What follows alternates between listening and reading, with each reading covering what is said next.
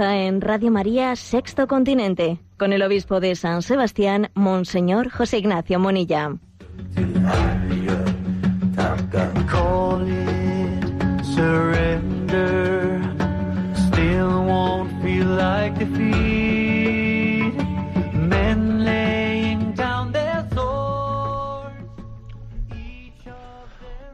Un cordial saludo a todos los oyentes de Radio María. Un día más, con la gracia del Señor, nos disponemos a realizar este programa llamado Sexto Continente, que lunes y viernes, de 8 a 9 de la mañana, realizamos en estos micrófonos en directo en Radio María España. Bueno, un saludo me vais a permitir una reflexión de entrada que hemos enviado esta semana a las redes sociales. Los grandes errores en la vida pública suelen nacer de aspirar a ser importante más que a ser útil. Esa, larvada tendencia a la vanidad, porque la vanidad se caracteriza por ser una tendencia, uno de esos pecados ocultos, uno de esos pecados que uno mismo puede fácilmente autoengañarse y no percibir, sin duda alguna creo que, es uno de los, de los mayores males de fondo, de raíz, ¿eh? a la hora de hacernos presentes en la vida pública y por qué, y por qué hay tanta decepción, ¿eh? decepción en la vida pública. Sí, lo repito, uno de los grandes errores ¿eh? en la vida pública suele nacer de no aspirar a ser útil, sino a ser importante. De tener una especie de, de deseo de reconocimiento, de cosechar aplausos, de ser conocido, de ser motivo de comentario por parte de los demás. Y por eso uno eh, percibe, se percata, porque en el Evangelio existe pues esa, esa, esa, ese subrayado de que no se entere la mano izquierda lo que hace la derecha y también hacer las cosas en, secreto.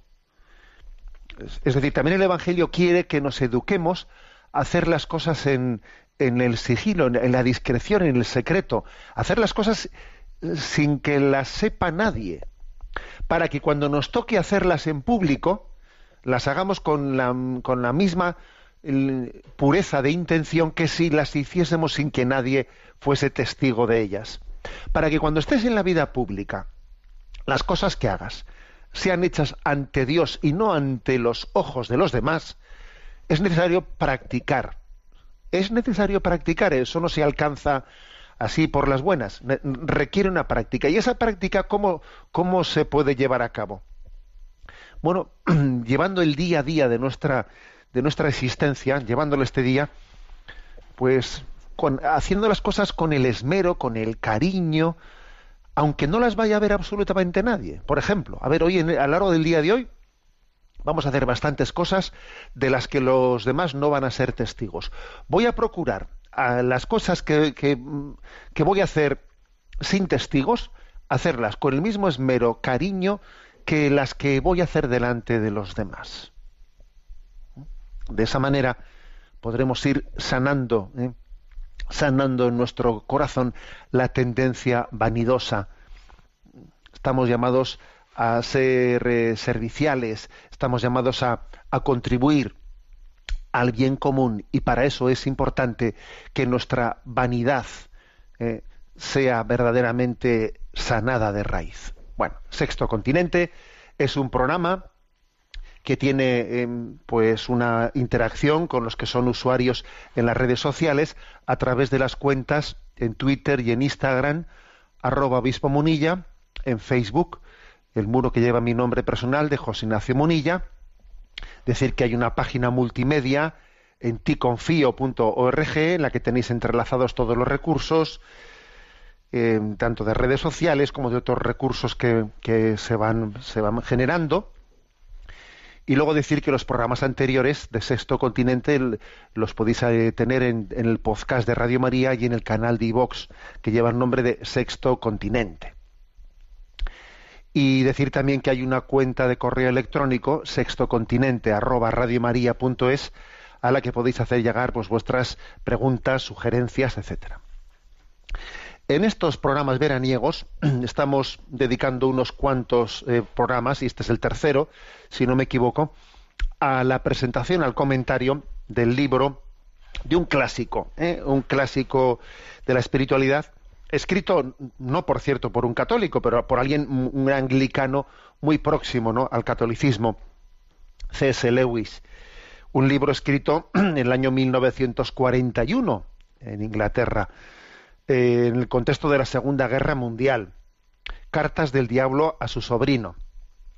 Bueno, pues hemos en el primer programa hicimos una presentación de las cuatro primeras, después las, las, las, las siguientes cuatro y, y, partimos hoy a partir de la, de la novena.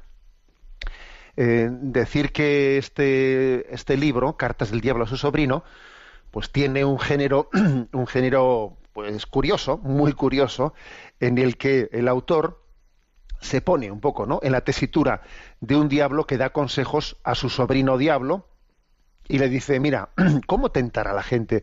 ¿Dónde están sus puntos, sus puntos débiles, no? Es un, es un, un diablo que orugario se llama, mejor dicho, escrutopo, escrutopo que ya pues es un diablo ya experimentado que a su sobrino orugario le da le da consejos prácticos de cómo tentar en situaciones diferentes ¿no?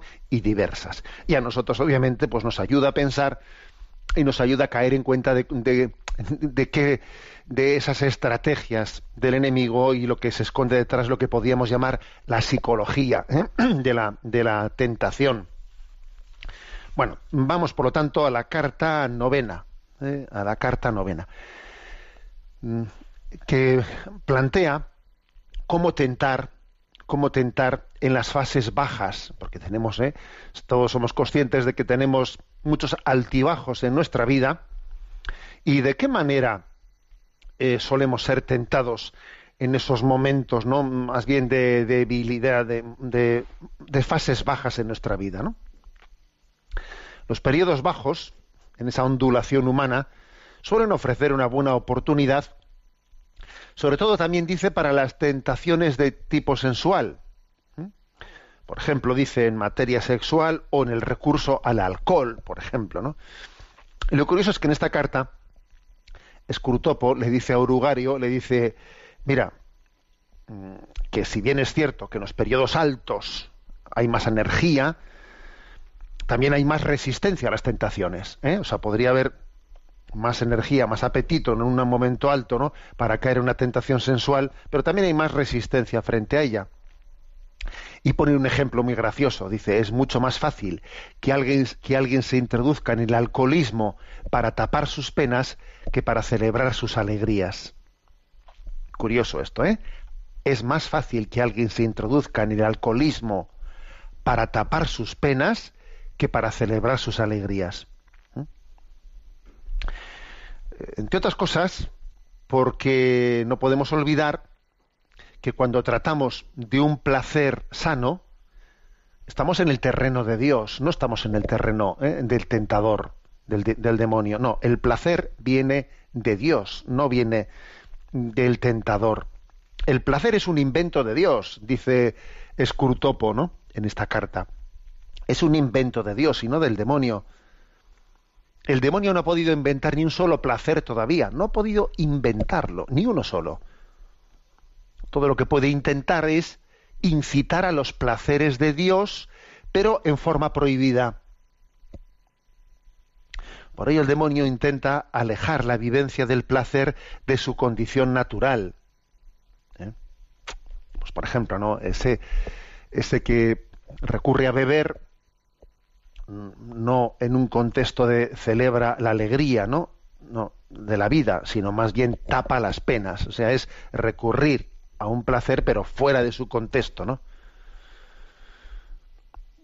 Intenta alejar la vivencia del placer de su condición natural, ¿no? generando una ansia creciente de un placer decreciente y decrépito, porque esto funciona así, ansia creciente de placer decreciente, ¿no? Y no olvidemos que lo que el demonio quisiera, pretende, es al final conquistarnos a cambio de nada. Al principio no tiene más remedio que para hacerte caer en la tentación, darte a cambio algo de placer.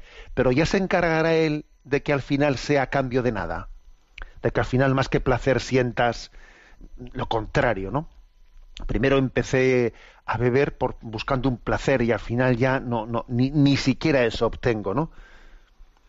En estos periodos bajos, en las ondulaciones humanas, el demonio intentará hacernos creer que estamos en una situación permanente, ¿eh? permanente, o sea, pues para que no tengas paciencia, para que busques enseguida el tubo de escape, para que, ¿eh? para que huyas de, para que no recurras a esa máxima ignaciana, venga, en tiempos de turbación no hacer mudanza, ahora paciencia, no, el demonio te intentará hacer creer que estás en una situación permanente y que tienes que buscar una compensación, a ver, tienes que buscar algo, ¿no? Tienes que buscar alcohol, sexo, lo que sea, para intentar tapar tu vacío, tu vacío, o sea, tu momento de prueba interior. ¿Mm?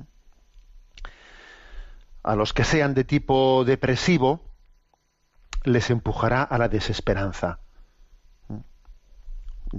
Les llevará a la desesperanza. Lógicamente procurará que no abran su alma, ante los buenos directores espirituales, mientras que a los que son de tipo engreído, que hay personas de tipo depresivo y hay personas de tipo engreído, y a estas segundas, las de tipo engreído, les conducirá a la presunción de creer que bueno, que no pasa nada, ¿eh? o a la creencia de que tienen que aceptar, pues mira, pues una religiosidad mediocre que en el fondo, que en el fondo que resulta más peligrosa que la absoluta falta de religiosidad. ¿eh? O sea, que se van modulando las tentaciones dependiendo de que uno tenga un carácter otro carácter, ¿no? Pero el asunto está en que, pues en esta fase, en esta fase, digamos, de, de bajón, esta fase baja, esta tentación del demonio consiste en agarrarse a sucedáneos, ¿no? A sucedáneos que intenten taparnos. Pues mira, pues el alcohol, el sexo, lo que sea, ¿no? O sea, para, para tapar tu, eh, tu herida, ¿no? Tu herida interior. En esta situación cabe que se produzca un ataque contra la fe misma, contra la misma fe, haciendo creer que la religiosidad fue ya una fase superada en la vida. Y entonces ya al final, primero bueno, esto es un poco por aquello que dice el refrán. Si no vives como piensas, acabarás pensando como vives. Si uno se ha agarrado al alcohol, se ha agarrado a esto, a lo otro, a lo otro, ¿no? A lo que, a lo que es contrario a su fe, pues para tapar sus, eh, sus bajones y sus amarguras, llega un momento en el que, claro, se ve con tantas contradicciones que termina por, por ya tener un ataque contra la fe misma. Y entonces, ¿cómo se produce ese ataque? Pues es que eso quizás fue una fase superada de mi vida, y entonces, llegados a este momento, los parámetros de esta tentación final se suelen mover más en la jerga que en el razonamiento. ¿eh? Ya no sobre si mi fe es verdadera o mi fe es falsa, sino si yo, sino yo tengo ya fases anteriores de mi vida que tienen que estar superadas, ¿sabe? Entonces, llegados a este momento, pues uno comenzó, ¿eh? comenzó por, ¿eh? por la debilidad de la carne y termina por la soberbia del espíritu. Es curioso eso. ¿eh? Bueno, entonces, esta carta novena eh, de Scrutopo a Urugario le dice, mira, en los periodos de ondulación humana, los momentos de bajón son momentos que hay que aprovechar, hay que ir a por ellos y sobre todo intentando que pues que alguien que está en ese momento de, de, bajón, pues en vez de tener paciencia y en vez de saber esperar y bueno, pues que, se agarre ¿no? a, falsas, ¿eh? a falsas compensaciones, para que después de esas falsas compensaciones pues se termine eh, autojustificando y finalmente venga la tentación contra la, contra la fe misma. Bueno, tenemos nuestro mm, primer momento musical, bailando con lobos.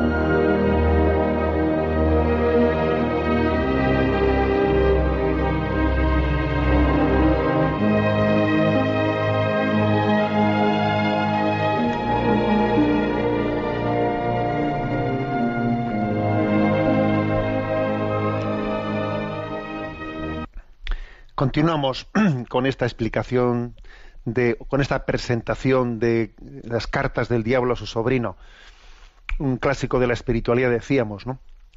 Este fueron, estas son unas cartas que en primer lugar se publicaron en el Manchester Guardian en 1941.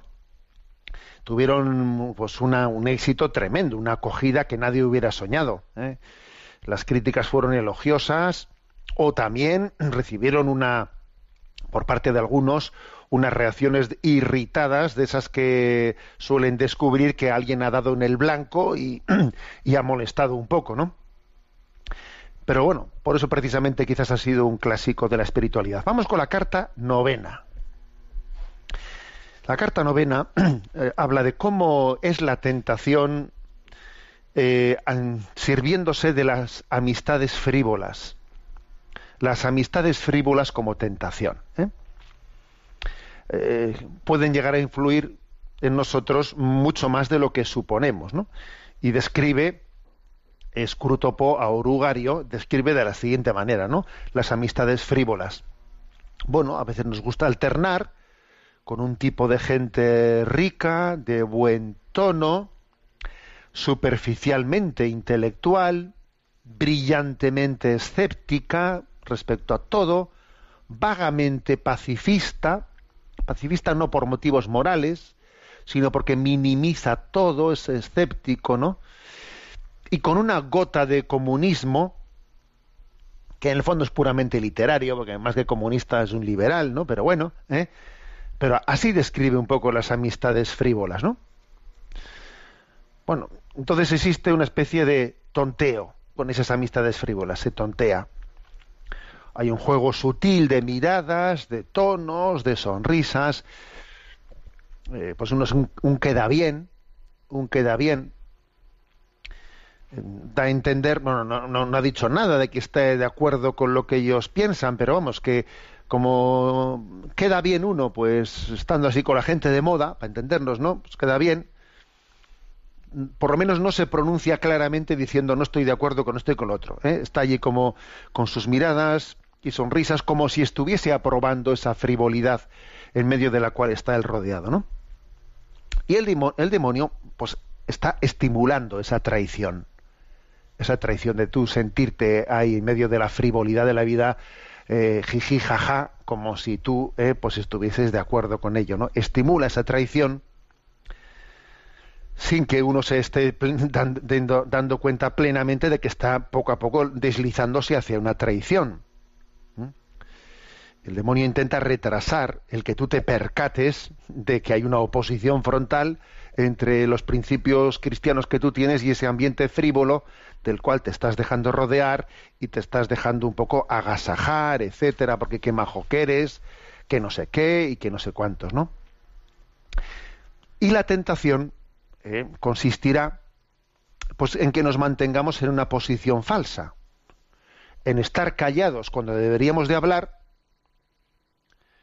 en reír las gracias cuando deberíamos de estar serios, asumiendo implícitamente todo tipo de actitudes cínicas o escépticas que, acontecen en esas amistades frívolas, posponiendo el reconocimiento abierto de las cosas, no llamando al pan pan, al vino vino, por influjo de la vergüenza, del respeto humano, de la vanidad, del orgullo, pues vamos posponiendo el poner las cosas claras, ¿no?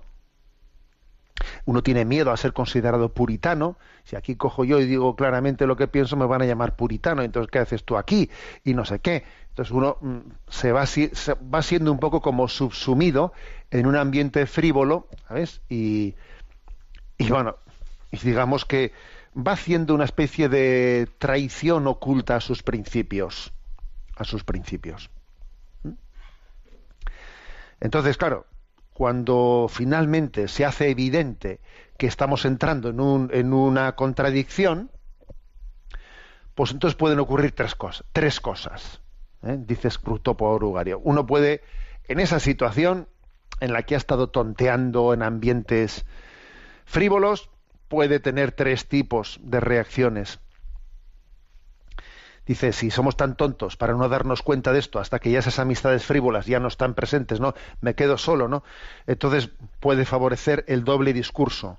Bueno, pues entonces el doble discurso. Eh, pues ah, soy un camaleón. Y cuando estoy con frívolos, frívolo.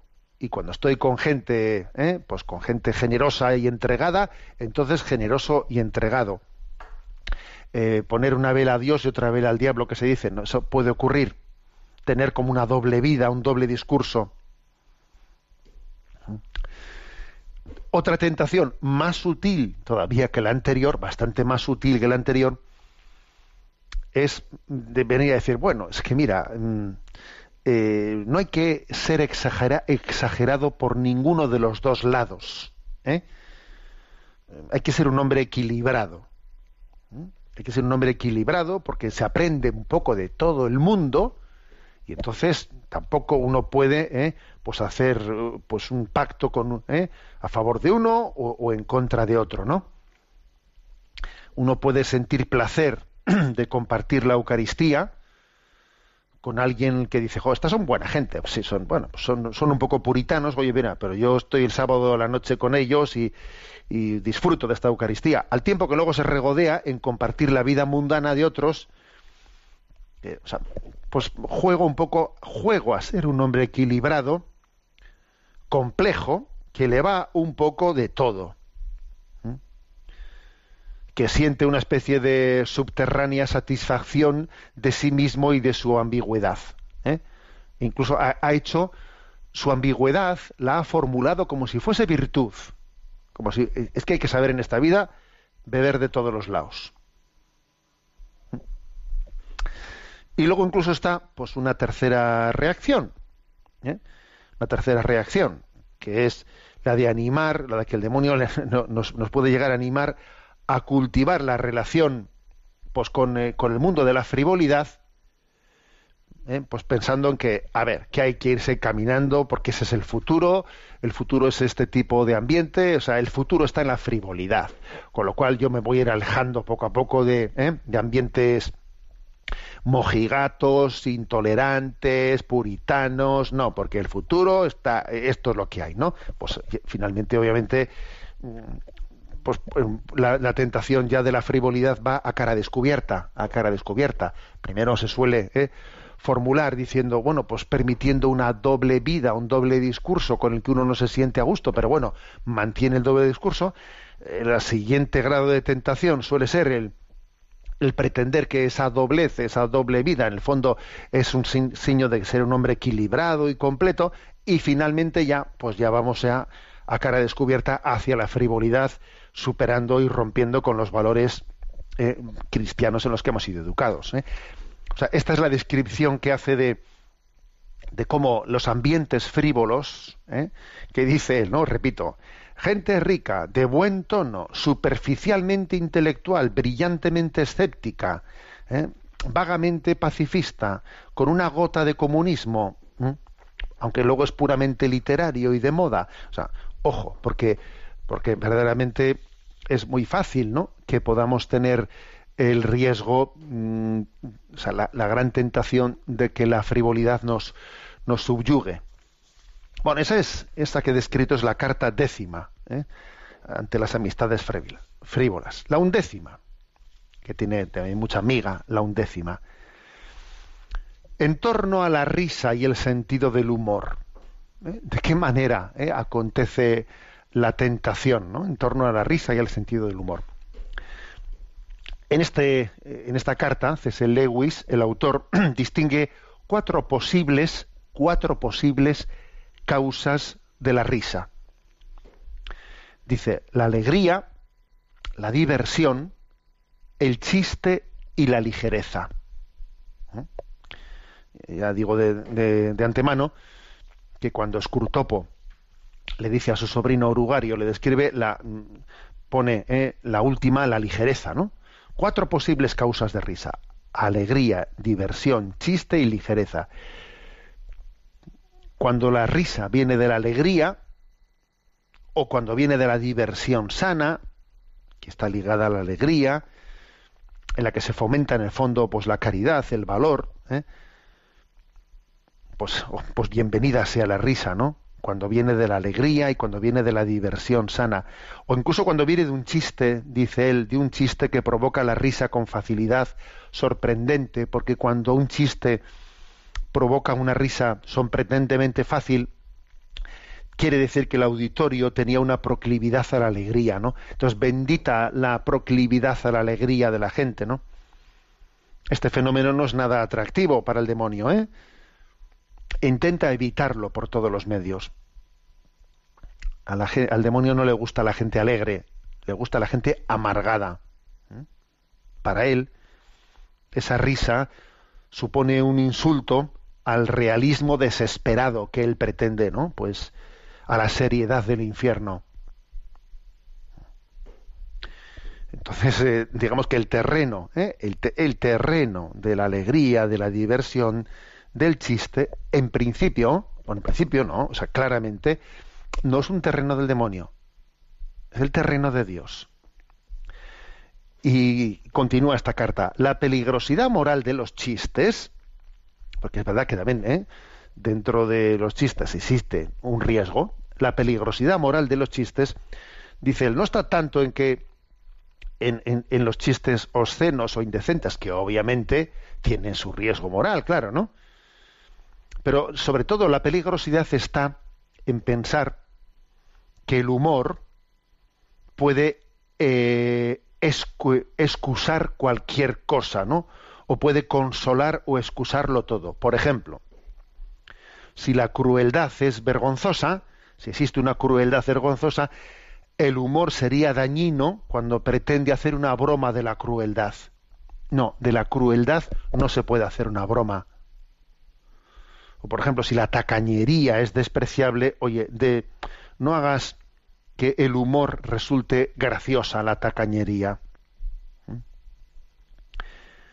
Esto es mucho más, o sea, insiste en su carta, ¿no? Que ojo, esto es mucho más dañino meramente que un chiste obsceno la utilización del humor para hacer todo lo que las pasiones bajas nos sugieren,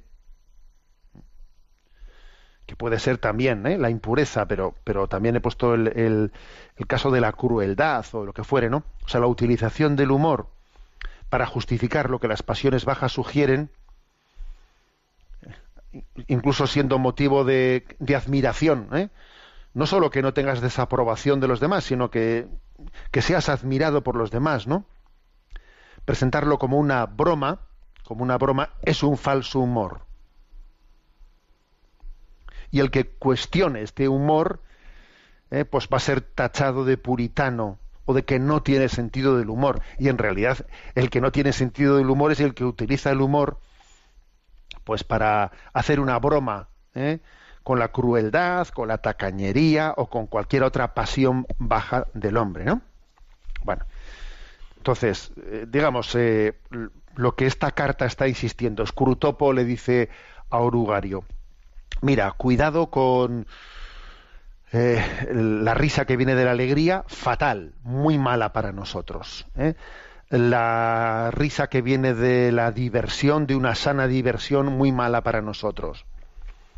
La risa que viene del chiste tampoco es buena para nosotros, de no ser que consigamos que en el chiste eh, este, seamos capaces de introducir eh, pues una especie de juego eh, juego obsceno en el que estemos ensalzando ensalzando mm, las, bajas pasiones o los pecados, ¿no? Como, bueno, pues en caso la crueldad o la impureza, o la tacañería, lo que fuese.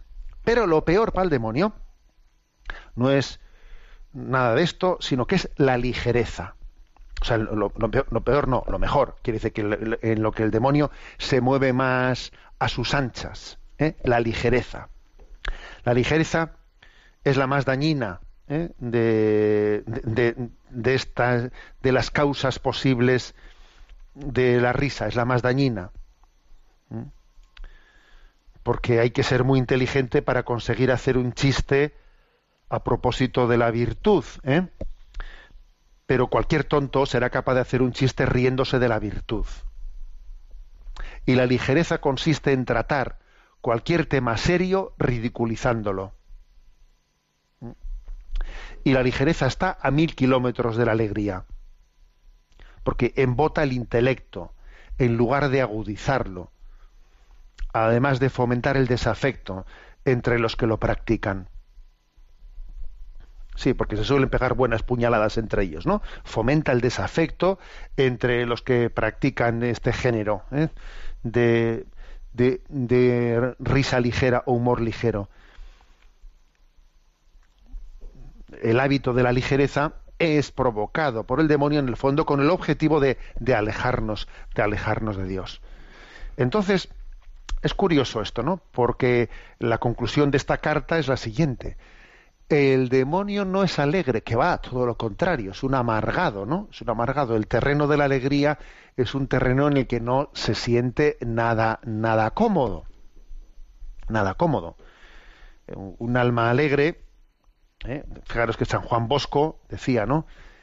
Pecas porque has perdido la alegría. Cuando alguien pierde la alegría, entra, entra en un terreno en el que fácilmente puede llegar a pecar. ¿eh? pues buscando compensaciones, lo que fuere, ¿no? O sea, pecas porque has perdido la alegría. Pero el demonio es muy astuto y entonces Escrutopo a Urugario le viene diciendo, pero bueno, pero mira, eh, sírvete de esa ligereza, de esa ligereza, que se esté riendo de la virtud.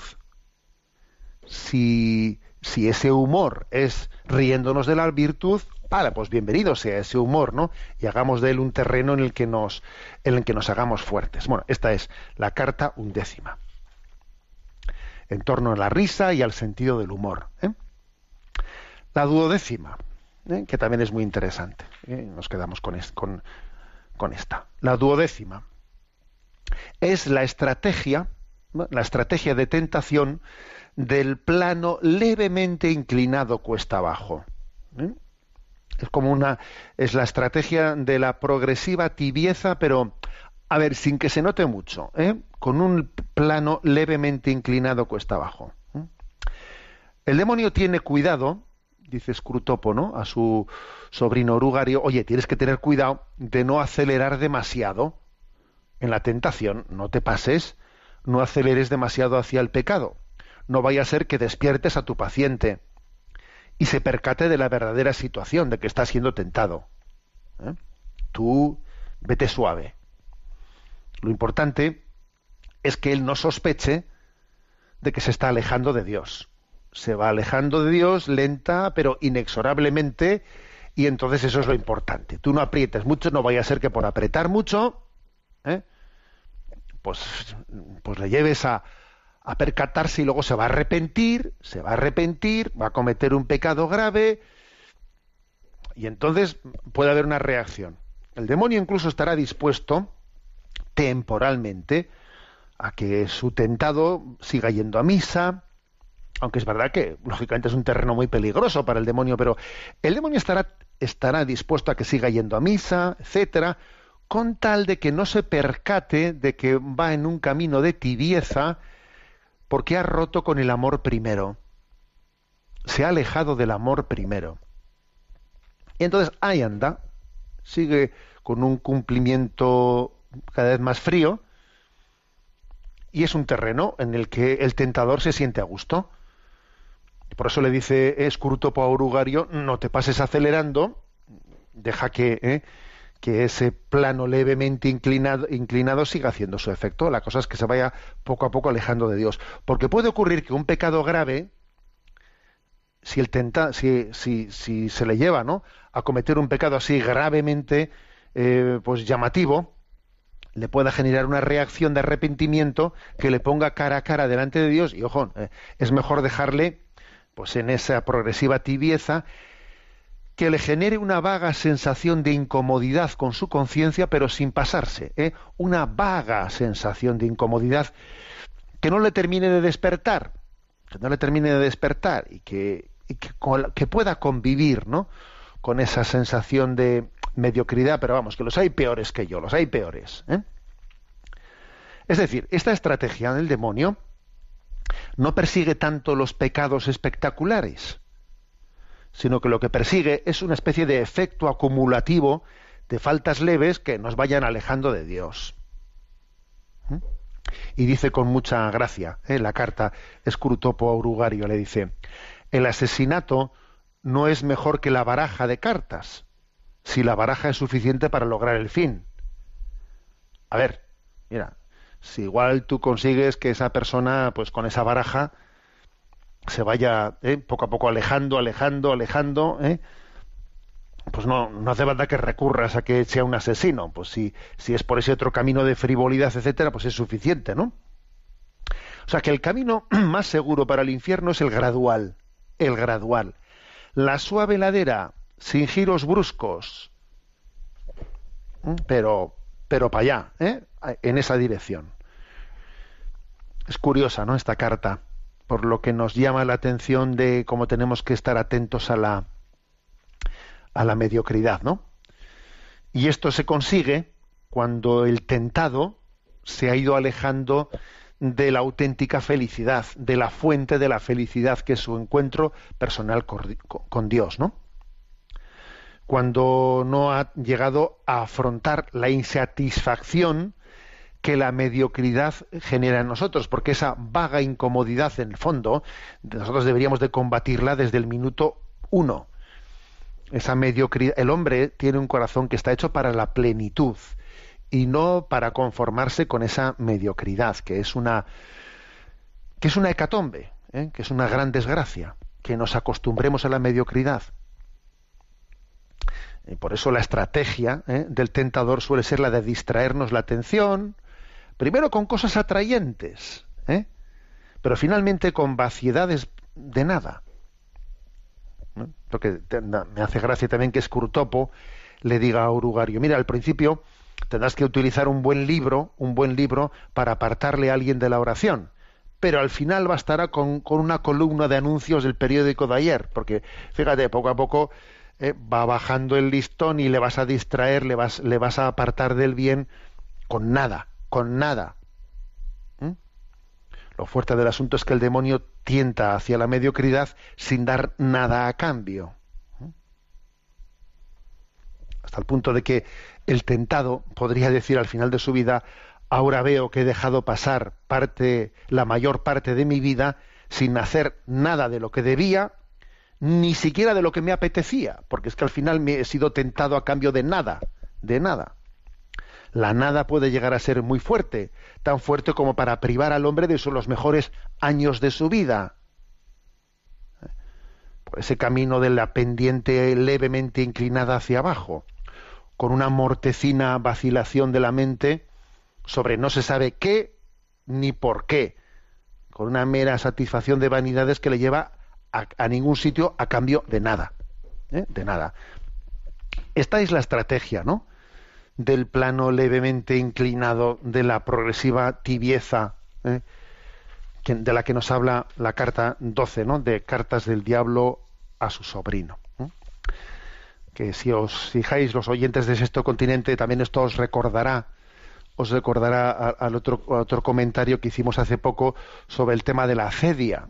¿eh? Sí, la acedia, ese pecado capital que, que consiste en la atonía del alma, esa atonía, ese, ese pecado contra la caridad, contra la caridad del amor de Dios, en no vibrar, no vibrar. Cuando alguien no se no, no bebe de la fuente de la alegría que es Dios, pues entra en ese estadio, en ese estado de acedia, y ese estado de acedia es perfectamente compatible con esta estrategia del plano levemente inclinado hacia la progresiva tibieza de la que habla esta carta número 12, ¿eh?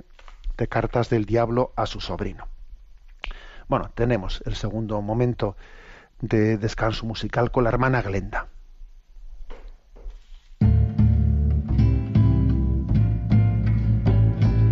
Tú no quieres, Señor, que espera ser santa para amarte. Por eso, así como soy, así como estoy, te digo, tú lo sabes todo, Dios mío, tú sabes que te amo. No.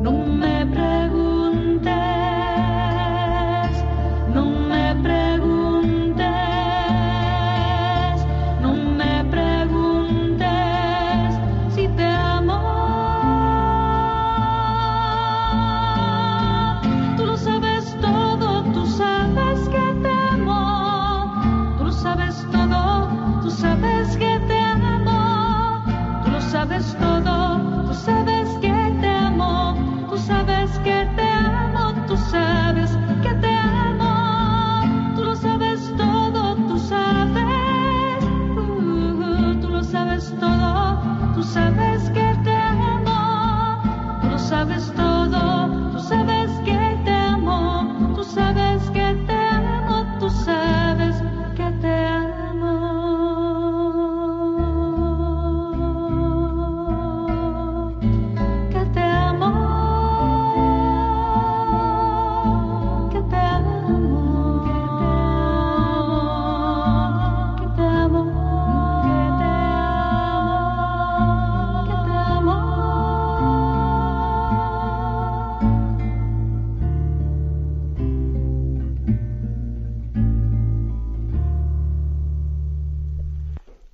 Tú sabes que te amo. Tenemos nuestro encuentro, nuestro rincón, perdón, del DOCAT. Nos toca el número 68, que dice así. ¿Cómo se pueden inculcar los derechos humanos y el derecho de los pueblos? y responde, todos los días asistimos a diferentes formas de violencia, genocidios, guerras y deportaciones, hambrunas y explotaciones se reclutan niños soldados a los que se les obliga a matar, o se expanden nuevas formas de esclavitud. Asimismo, el tráfico de seres humanos, la prostitución y las drogas se han convertido en un negocio millonario en el que se han visto involucradas fuerzas políticas e incluso algunos gobiernos. Por ello, los cristianos no sólo debemos apelar a los derechos humanos para protegernos a nosotros mismos, sino que debemos saber que también tenemos la tarea de defender y de fortalecer los derechos fundamentales de todos los seres humanos. Por ese motivo, la Iglesia se ha comprometido a defender el ejercicio universal y la práctica de los derechos humanos en cualquier lugar y circunstancia, así como a respetarlos dentro de ella misma. Bueno, de alguna manera aquí ¿eh? este punto 68 lo que está mm, lo que está subrayando es la importancia de que nosotros haya una, una educación en la sensibilidad que nos lleve a tener capacidad de de detectar ¿eh? la violación de los derechos humanos en el mundo y no acostumbrarnos a ello. Sería terrible que nosotros, pues, uno encienda los telediarios y, se acostumbre ¿eh? a, a- asumir la existencia eh, de un nivel de, de violación de los derechos humanos terrible, tremendo, y, que uno diga, bueno, pues esto, pues esto es así, y no, yo no puedo hacer nada por ello, y- y que no se le enciendan las luces rojas interiores. ¿eh? Yo creo que eso sería una sería signo de haber eh, haber muerto en ese en esa vocación a la verdad al bien para en la que todos hemos nacido. O sea, yo creo que debe de existir en nosotros, obviamente, debe de convivir en nosotros un sufrimiento por la violación de los derechos humanos en el mundo. Obviamente no es un sufrimiento autodestructivo, porque uno tiene que aprender a vivir en la vida, pero sí un sufrimiento. O sea, sí un sufrimiento. Eso de San Pablo, ¿quién llora sin que yo no llore con él? ¿O quién ría sin que yo no ría con él? O sea, uno tiene que, obviamente, nos duele el mundo, nos duele el mundo, ¿no? Tener, cultivar una sensibilidad en la que no nos acostumbremos a ellos, a esos niños que vemos ahí, podía, podía ser mi hijo, podía ser yo, ¿eh? y hacer un planteamiento de vida en el que en el que eso quepa dentro de mí, que esté integrado y haya una parte de mis esfuerzos, de mis recursos económicos, etcétera, que tengan en cuenta ese gran reto. ¿eh? Eso es así. Ligado a esto está el ejercicio de la denuncia profética. Sí, existe lo que se llama el ejercicio. Todos nosotros somos profetas. Por el bautismo somos profetas. Y el profeta denuncia los pecados eh, de su tiempo. Entonces, claro, no solo con la boca, sino con, eh, con, con, lo que está en mi mano hacer y con, y con un planteamiento de, en mi vida austero, etcétera, viendo de qué manera yo puedo ayudar, pero también con la boca, también proféticamente. Porque, es un, porque el hecho de que la mayor parte de nuestras conversaciones sean frívolas, hablemos de tonterías, yo qué sé, de, ¿eh? de cuestiones intrascendentes y que haya, haya pasado algo gordo, gordo, ¿no? En el mundo y nosotros no hablemos de ello, o que hablemos únicamente de lo que los grandes medios de comunicación pretendan que hablamos y que pase y que pase desapercibido eso. Pues por ejemplo, no hace mucho aquí comenté en el comenté en el programa de, Radio María cómo pues los telediarios de la noche ¿eh? pues pretendían ¿eh? pretendieron que tuviésemos como noticia del telediario, ni más o menos, ¿no? Ni más ni menos. El telediario, pues que un sacerdote anciano de 90 años en Francia eh, le había dado un cachete a un niño que lloraba en un bautismo y que no conseguía que se callase y, el hombre, el anciano, el sacerdote le dio un cachete mientras que el telediario silenciaba pues, lo que estaba aconteciendo, por ejemplo, en Nicaragua, donde está habiendo una auténtica masacre, masacre contra los derechos humanos de la población, donde la Iglesia y está intentando defender, ¿no? defender los, los, derechos de los de los más humildes, donde la Iglesia es perseguida, incluso físicamente agredida, etcétera. Oye, y los medios de comunicación te callan una cosa y te ponen altavoz a la, a la anécdota, ¿no?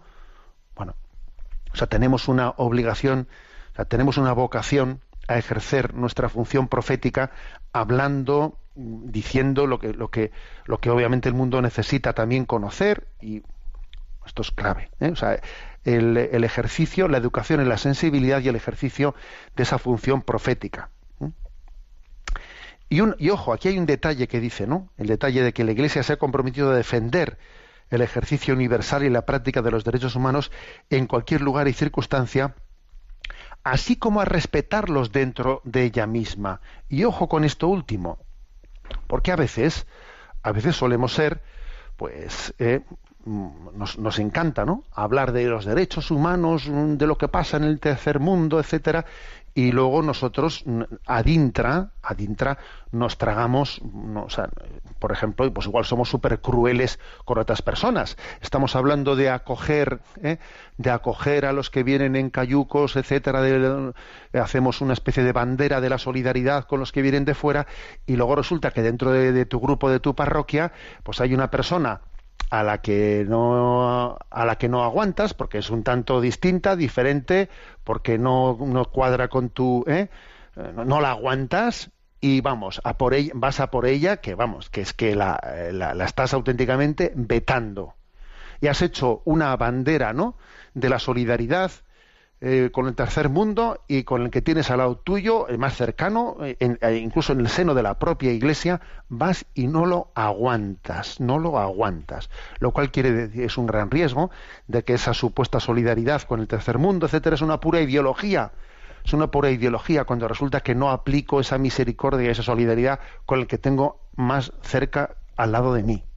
O sea que también es una, es una llamada de atención a ello a que la solidaridad, etcétera, la defensa de los derechos humanos no eh, comience desde, desde mi círculo más cercano, para que no sea eh, un brindis al sol.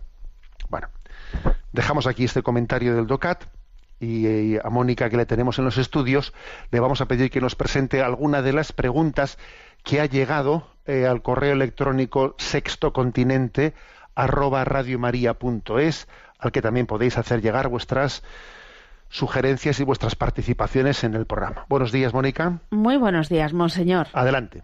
Silvia Juana pregunta desde Alcalá de Henares. He visto que usted ha mandado a redes sociales una frase de una tal hermana Elvira que me ha llamado la atención. Los jóvenes oyen con los ojos. ¿Podría explicarnos quién es la hermana Elvira y el contexto y significado de esa frase?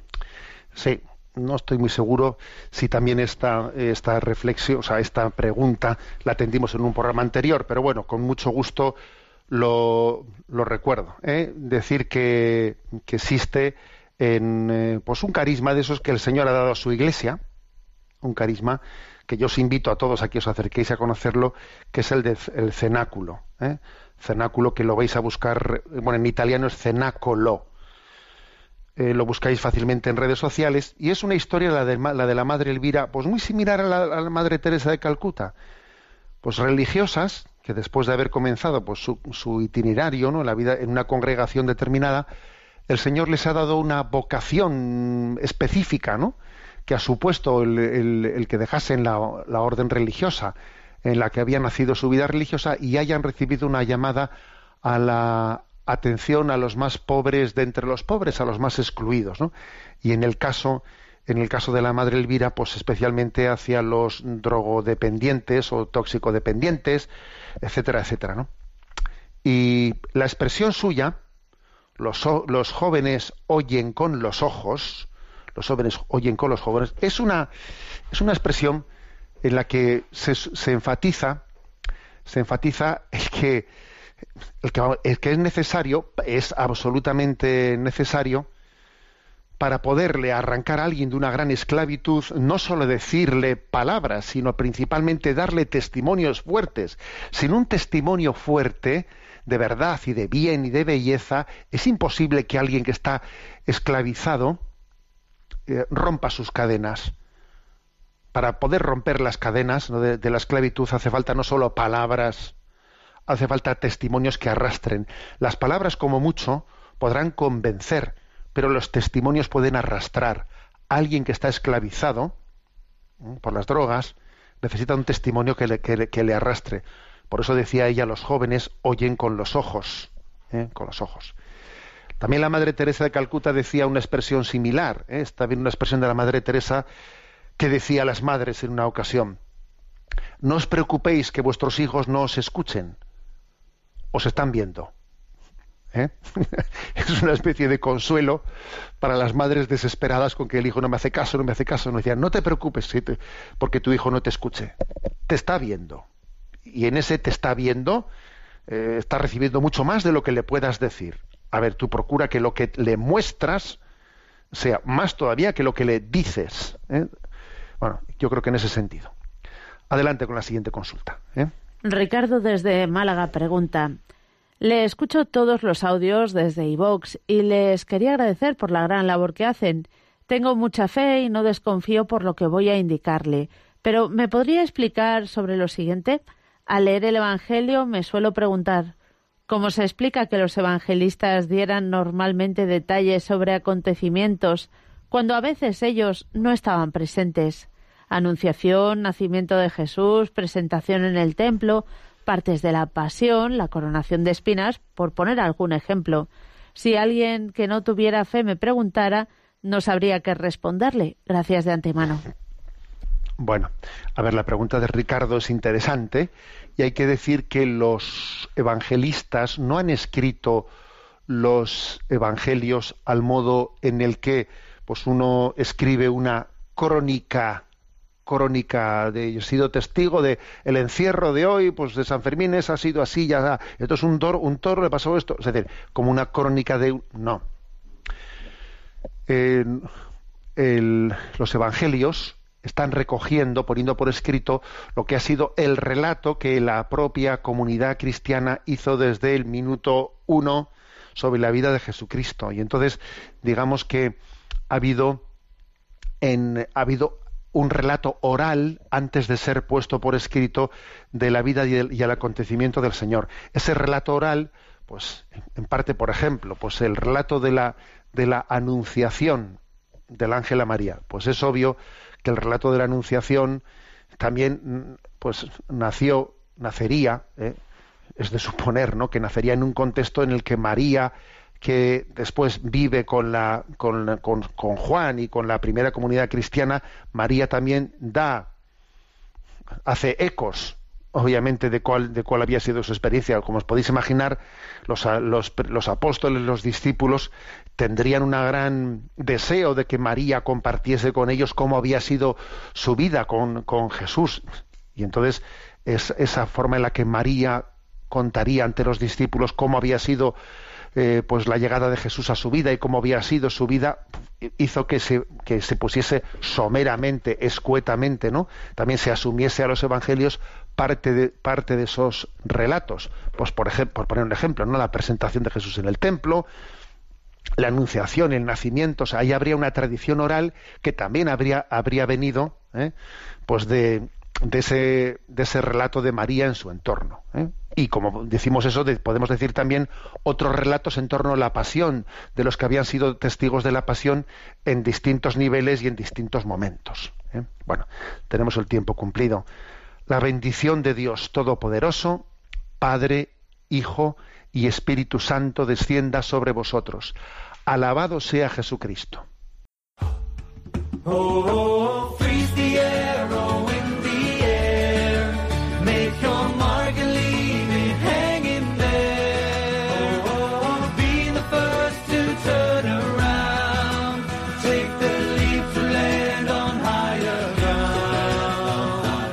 Han escuchado en Radio María Sexto Continente, dirigido por el obispo de San Sebastián, Monseñor José Ignacio Monilla.